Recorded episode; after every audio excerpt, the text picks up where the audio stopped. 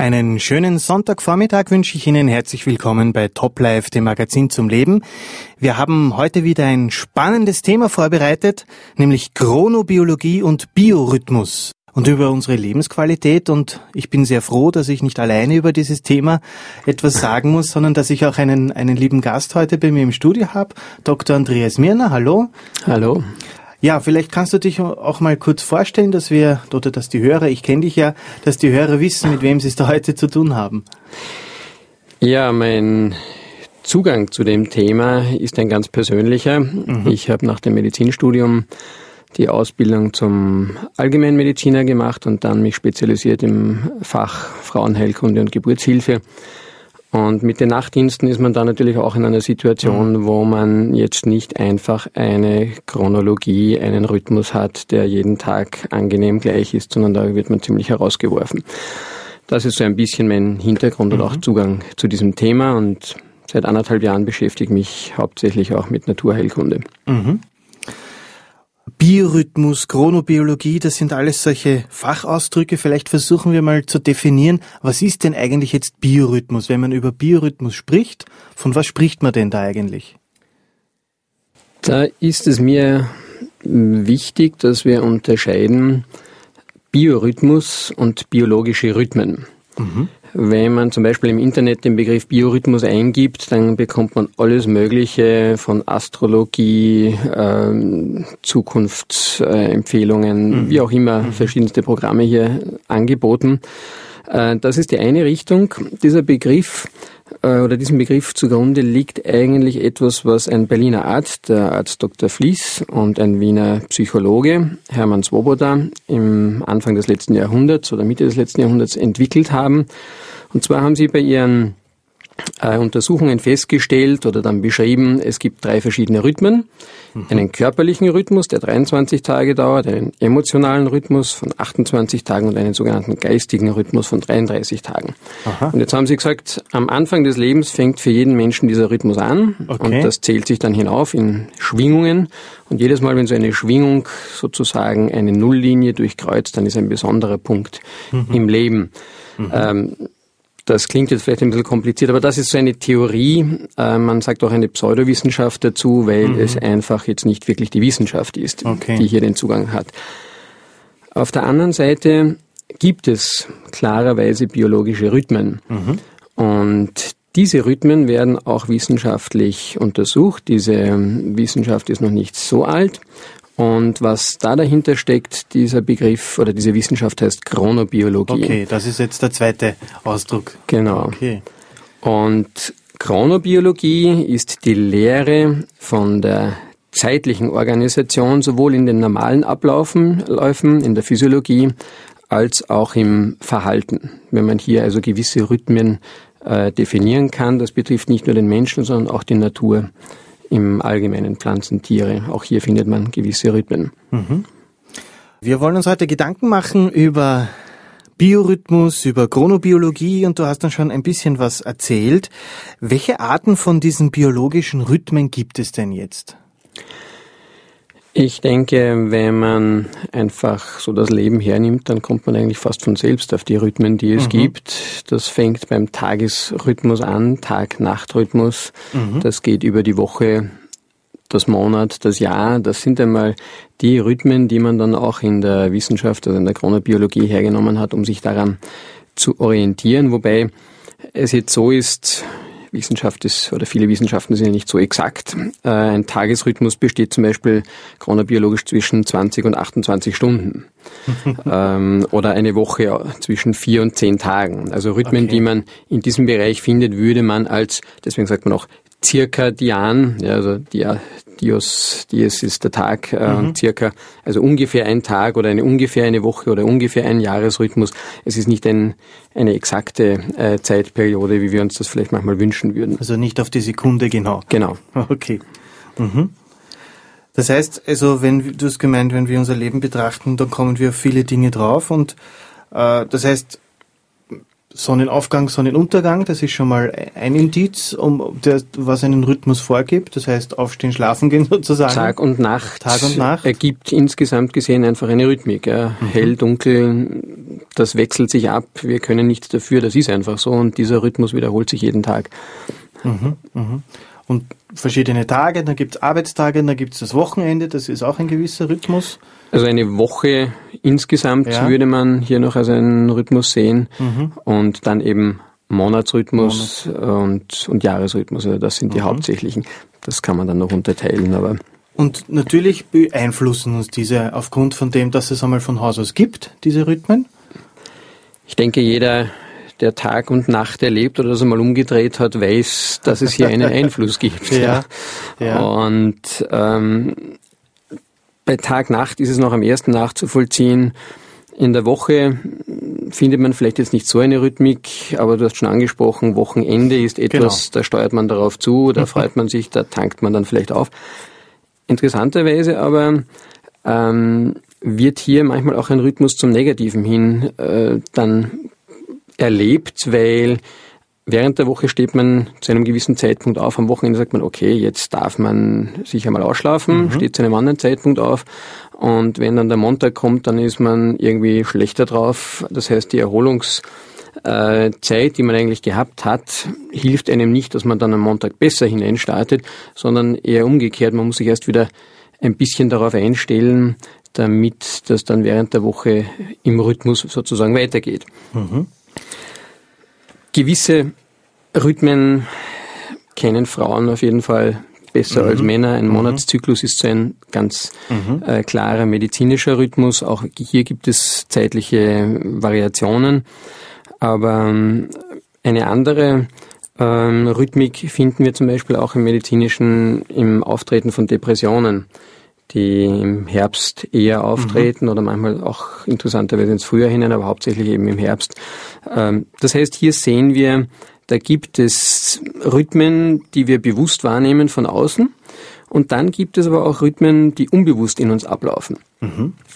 Zum Beispiel Bevor wir aufstehen, steigt unsere Körpertemperatur an. Aha. Wenn wir schlafen gehen, sinkt die Körpertemperatur ab. Das weiß keiner, das spürt niemand, aber es ist einfach so. Wenn man es misst, dann sieht man, hier ist eine Rhythmik. Mhm. Viele Hormone funktionieren in einem Tagesrhythmus. Ähm, das Hormon, das unsere Nebennierenrinde äh, steuert, das Hormon, das unsere Schilddrüsenfunktion steuert, äh, die haben einen, einen tageszeitliche, eine tageszeitliche Rhythmik. Und interessanterweise ist zum Beispiel auch das Wachstumshormon etwas, was jetzt zwar nicht eine Rhythmik hat, aber in der Nacht während des Schlafs am äh, meisten ausgeschüttet wird. Aha. Das heißt, durch den Tag-Nacht-Rhythmus haben wir auch hier wieder etwas, was letztendlich dann eine Bedeutung bekommt. Und bei Kindern sieht man das dann, wenn hier Schlafdefizite auftreten, zum Beispiel auch. Oder andersherum, wenn, wenn Kinder mal eine Krankheitsphase haben, dann machen sie manchmal einen Wachstumsschub. Mhm. Also daran kann man das, da kann man das dann bemerken. Ja. Sehr interessant. Unser Leben ist beeinflusst von Rhythmen rund um uns herum. Du hast uns jetzt einen Einblick gegeben und es gibt wahrscheinlich noch viele, viele Beispiele, wo die Biologie, wo die Natur, wo, wo der Mensch, wo der, wo der Körper in verschiedenen Rhythmen eingebettet ist und davon abhängig ist. Und wir wollen uns heute Gedanken machen über unser Leben und über die Rhythmen des Lebens. Gleich einmal die Frage, wie beeinflusst jetzt eigentlich diese Chronobiologie, die du uns schon vorher aufgezeigt hast, was, was jetzt die Chronobiologie im Gegensatz einfach zu dieser Bio, zu diesem Biorhythmusbegriff ist, wie beeinflusst diese jetzt unsere Lebensqualität? Dazu muss man, glaube ich, äh, kurz versuchen zu erklären, wie wird gesteuert im Körper. Mhm. Und hier gibt es zwei Steuermechanismen, sogenannte externe und interne. Ich werde das versuchen zu erklären.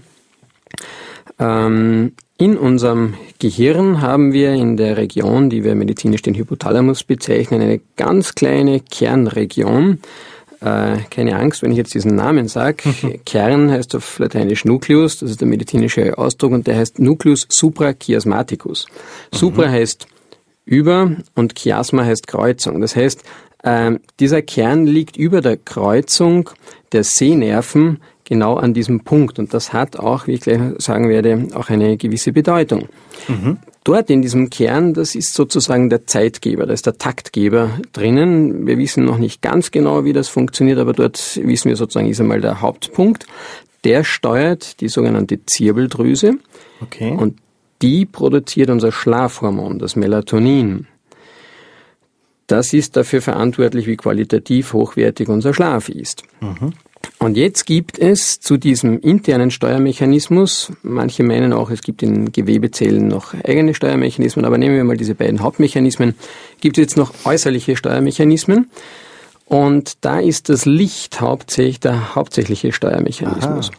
Man hat interessanterweise festgestellt, es macht einen Unterschied, ob blinde Menschen ihre eigenen Augen haben oder nicht. Wenn man die aus kosmetischen Gründen entfernt hat, dann haben sie auf einmal ihren Tagesrhythmus verloren, weil in unserem Auge nicht nur unser Sehen, sondern auch eben die sozusagen diese Sensorik, diese, diese Aufnahme von Licht oder Dunkel ähm, gesteuert wird oder aufgenommen mhm. wird und mhm. das wird dann an diesen Kern, an diesen Nucleus suprachiasmaticus weitergeleitet.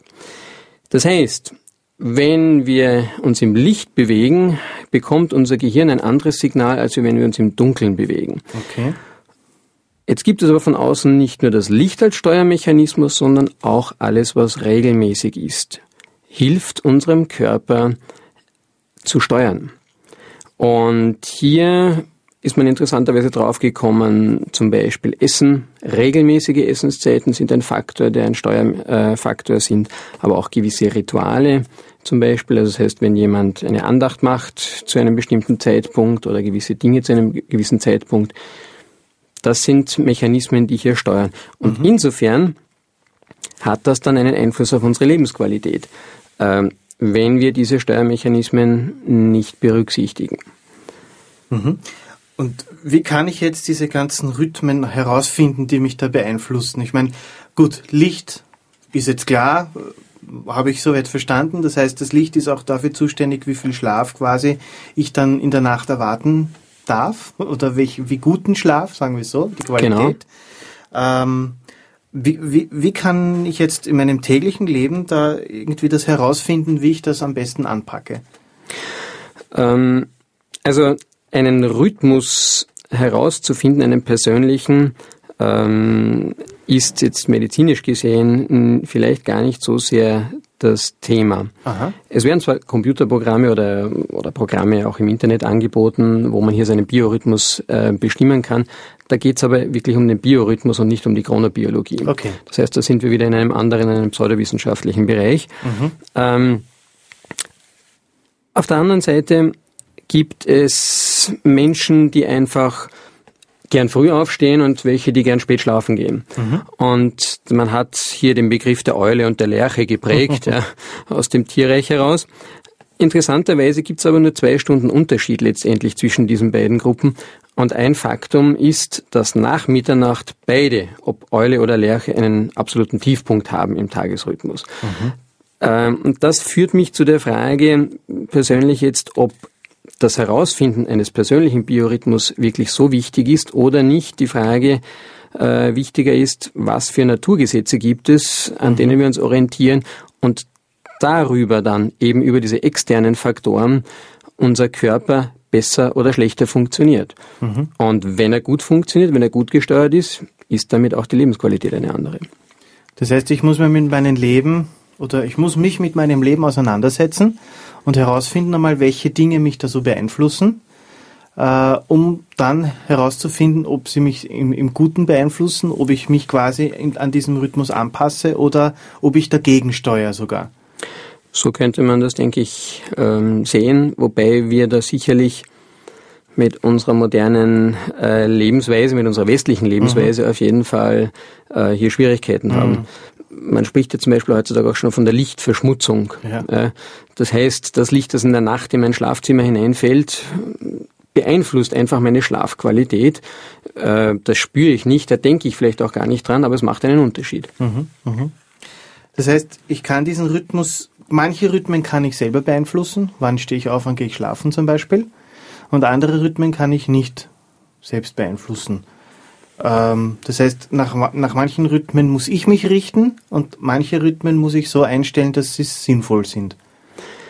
Letztendlich die, die biologischen Rhythmen richten sich nach dem, wie wir leben. Mhm. Interkontinentalreisen sind zum Beispiel ja. so ein Thema, wo man einen Jetlag nach ein paar Tagen überwunden hat. Das heißt, mhm. der Körper zieht nach, aber er braucht eine gewisse Zeit. Das ist, äh, es gibt Versuche, die man gemacht hat, in einem sogenannten Andex-Bunker, das ist in der Nähe von München, wo man Menschen wirklich unter komplett abgeschotteten Bedingungen äh, hier eine Zeit lang hat leben lassen. Und man hat gesehen, selbst wenn sie subjektiv 48 Stunden äh, wach geblieben sind und dann erst schlafen gegangen sind, der biologische Rhythmus, die innere Uhr ist trotzdem bei einem ungefähr 25-Stunden-Rhythmus mhm. geblieben. Das heißt, mein Verhalten kann ich zwar anders gestalten, aber innerlich mein Körper funktioniert trotzdem nach den natürlichen Rhythmen, die im Körper einfach angelegt sind. Wie ist das, wenn man, wenn man jetzt einfach das, was wir da jetzt bis jetzt besprochen hatten, nicht, nicht beachtet? Mit welchen Folgen kann man da rechnen? Ich denke, das praktischste Beispiel ist immer der Tagesrhythmus. Ja. In, viele Menschen haben die Erfahrung, äh, sie machen irgendwann einmal Silvester eine Nacht durch oder gehen sehr lang in die Nacht hinein. Wie fühlt man sich am nächsten Tag am Morgen? Eigentlich wären wir oder wäre die Nacht dazu gedacht, dass man sich erholt fühlt und in der Früh aufsteht und äh, neue Kraft hat. Aber ja, wem passiert das sozusagen schon? Das heißt, hier beeinflussen wir etwas, ähm, was einfach in uns Menschen drinnen wäre oder auch in der Natur. Die Tiere sind hier vernünftiger, sie haben auch eine andere Rhythmik, aber sie holen sich den Schlaf dann, wann sie ihn brauchen. Wir übergehen das sehr oft. Mhm. Ähm, unser Körper hat sicherlich Reserven, aber es ist eine Frage der Zeit, bis wann diese Reserven aufgebraucht sind. Man weiß zum Beispiel, dass eine durchzechte Nacht oder nicht durchzecht, sondern eine durchgemachte eine Nacht, durchgemachte, muss ich sagen. Ja. Alkohol äh, hat andere Folgen. ja, aber die durchgemachte Nacht hat Folgen wie 0,5 Promille. Aha, also doch. Äh, das ist zum Beispiel etwas, was man auch als Argument bei den Ärzten mit den Nachtdiensten Aha, ins Treffen geführt okay. hat, gar nicht so lange her. Ähm, Schlafentzug im Tierversuch hat aufgezeigt, es führt zu einer eingeschränkten Immunabwehr. Das heißt, es kommt häufiger zu Infekten, es kommt häufiger zu Tumorentwicklungen. Mhm. Äh, allein damit sehen wir, wenn wir diese Rhythmik nicht beachten, diese Chronobiologie, die in unserem Leben hier einfach normalerweise vorhanden ist, dann hat das irgendwann, das ist eine Frage der Zeit, hat es Konsequenzen auch für mein persönliches Leben. Mhm. Ja, das Leben ist kein Spiel. Und man sollte versuchen, das zu berücksichtigen, was einem der Körper auch sagt. Was, man bekommt ja Signale, nehme ich auch an, vom, ja. vom Körper. Nicht immer. Nicht immer oder aber zu spät vielleicht. Man kann sie übergehen, ja. sehr gut übergehen heutzutage, auch wenn man an gewisse Aufputschmittel mhm. denkt. Der, der Markt boomt. Also hier sind wir einfach wirklich in dem Thema Lebensstil, Chronobiologie, Lebensstil, äh, die sich dann einfach in der Lebensqualität auswirkt. Aber wenn es mir wichtiger ist, länger aufzusein, um irgendein Fun-Erlebnis zu haben, dann übergehe ich eben das, was meinem Körper gut tut. Und mhm. das ist das Problem, in dem wir stehen. Jetzt haben wir vorher gesprochen, was so, welche Folgen es hat, was so passieren kann, wenn man das, was wir bis jetzt so gehört haben, was man selber teilweise eh auch weiß mit dem genügend Schlaf und, und, und, und so weiter, äh, was passiert oder welche Folgen das hat, wenn man das nicht berücksichtigt. Wie ist das jetzt, wenn ich das schon umsetze für mein Leben? Mit was kann ich da rechnen? Wenn man es allgemein sagen will, eine bessere Lebensqualität. Mhm. Man wird sich körperlich zwar nichts von einem Schlag auf den anderen deutlich besser fühlen, aber im Laufe der Zeit, ähm, wobei da jetzt keine absoluten Zahlen äh, sind, aber wir wissen, drei, vier Wochen bis hin zu sechs Wochen braucht unser Körper, um gewisse Mechanismen zu übernehmen. Da kann man schon damit rechnen, also nach zwei Monaten zum Beispiel, dass man hier die Auswirkungen des Lebensstils äh, erlebt. Leistungsfähigkeit ist sicherlich auch äh, etwas, was steigen wird, wenn wir das wirklich umsetzen. Mhm. Und die Reparaturmechanismen in unserem Körper werden einfach besser funktionieren. Ich habe das vorhin gesagt, beim Tierversuch, Schlafentzug zum Beispiel, äh, Tumore entstehen, Infektionsanfälligkeit ist erhöht. Das sind Dinge, die der Körper einfach dann schafft, wenn er entsprechend behandelt wird von uns. Mhm. Und das, was auch eine Folge sein wird, dass wir ein besseres Gefühl bekommen für Entspannung. Äh, in dem Sinn nämlich, dass unser Körper einfach nicht nur Anspannung ständig erträgt, sondern dass er auch Entspannungsphasen braucht. Das ist eben, ich komme nochmal darauf zurück, in dem Tag-Nacht-Rhythmus mhm. vorgegeben. Mhm. Anspannung, Entspannung ist sinnvoll. Beides ist da da.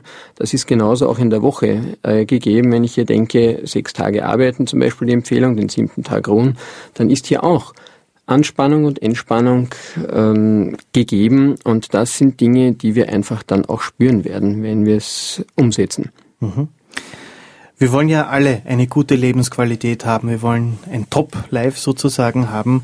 Welche Faktoren tragen da noch zusätzlich dazu bei, um eine gute Lebensqualität zu haben, deiner Erfahrung nach? Das eine und vielleicht manchmal sogar das Schwierigste ist die Frage, wie setze ich mein Wissen um? Mhm. Wir alle wissen, du hast das vorhin auch gesagt, was uns gut tut, oder vieles wissen wir zumindest, alles denke ich nicht, aber vieles. Ähm, nur woher nehme ich die Kraft, um es umzusetzen? Und daran scheitern sehr viele. Das heißt, sich zu überlegen, wo kann ich eine Kraftquelle anzapfen, die mir hier äh, auch innerlich motivationsmäßig Kraft gibt, das umzusetzen. Das ist das eine, der eine Faktor, der zu einer besseren Lebensqualität beiträgt. Und das führt mich ähm, auch im Zusammenhang mit dem Gesamtthema zu der Frage, biologische Rhythmen, woher kommen sie und was steckt dahinter? Hm, eine gute Frage. Ähm, und hier ist man unwillkürlich letztendlich bei der Frage, wenn man ehrlich ist, Schöpfung oder Evolution. Mhm.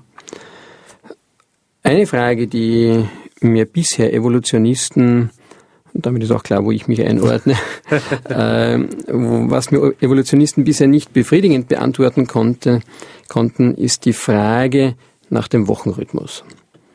Tag ist klar, Monat ist klar, Jahr ist klar. Mhm. Aber woher kommt die Woche?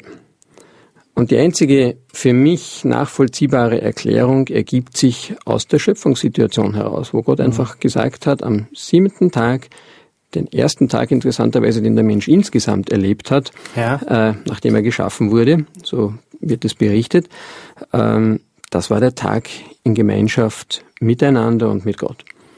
Und auch wenn man sich anschaut, wo biblisch gesehen der Tag anfängt, dann steht immer Abend und Morgen und mhm. nicht Morgen und Abend. Unser Tag fängt am Morgen an, wenn wir aus dem Bett rausspringen und irgendwie ja. zur Arbeit hetzen.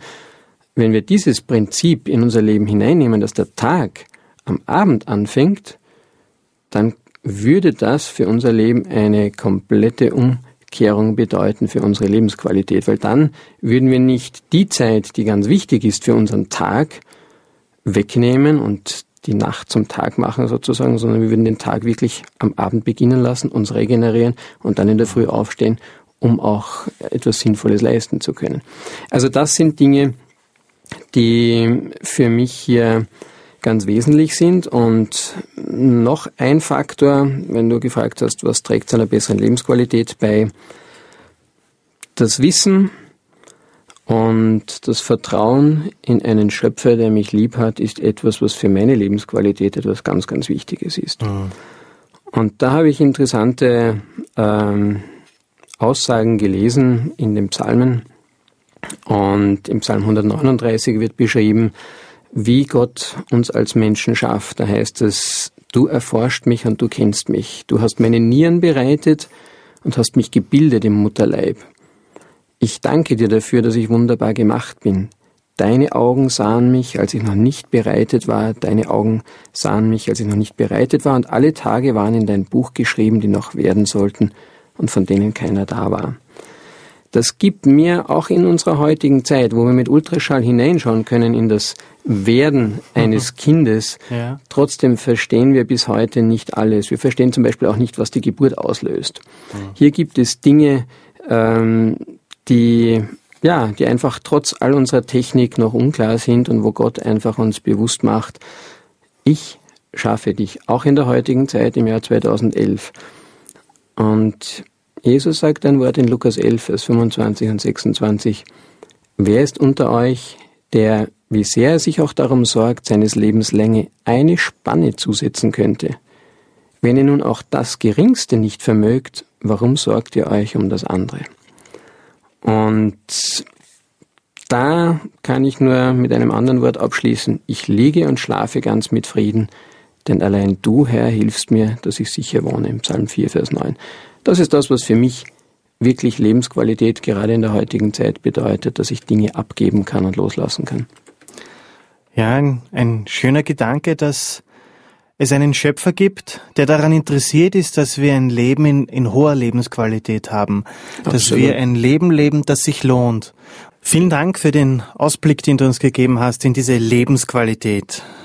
Der Blick auf die Uhr verrät, unsere Sendezeit ist schon fast vorbei. Deswegen noch eine letzte Frage an dich. Kannst du uns noch einen letzten Tipp irgendwie zusammenfassend auch geben, wie wir zu einer hohen Lebensqualität kommen? möchte es vielleicht unterteilen, wenn wir an die Chronobiologie, an die biologischen Rhythmen denken, mhm. dann kann man nur sagen, je mehr wir im Einklang mit diesen biologischen, natürlichen Rhythmen leben, umso wohler werden wir uns letztendlich fühlen.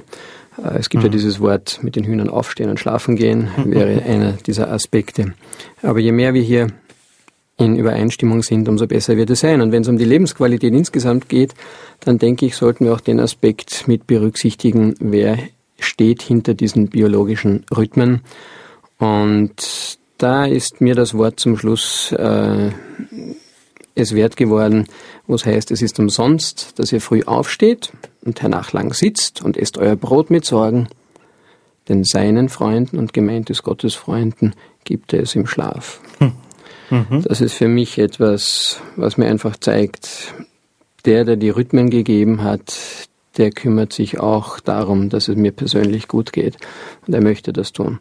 Und darüber nachzudenken, das bedeutet für mich sehr viel Lebensqualität und ich erlebe das auch für andere Menschen. Und das wünsche ich eben. Vielen Dank, dass du heute bei uns warst, Andreas. Gerne. Für Moderation und Gestaltung verabschiedet sich Gregor Kopper und ich wünsche Ihnen ein Leben mit hoher Lebensqualität. Noch ein Hinweis. Klicken Sie rein auf www.awr.at. Da gibt's diese und andere Sendungen zum Nachhören, auch zum Nachsehen in der Videoversion. Klicken Sie rein www.awr.at. Es lohnt sich.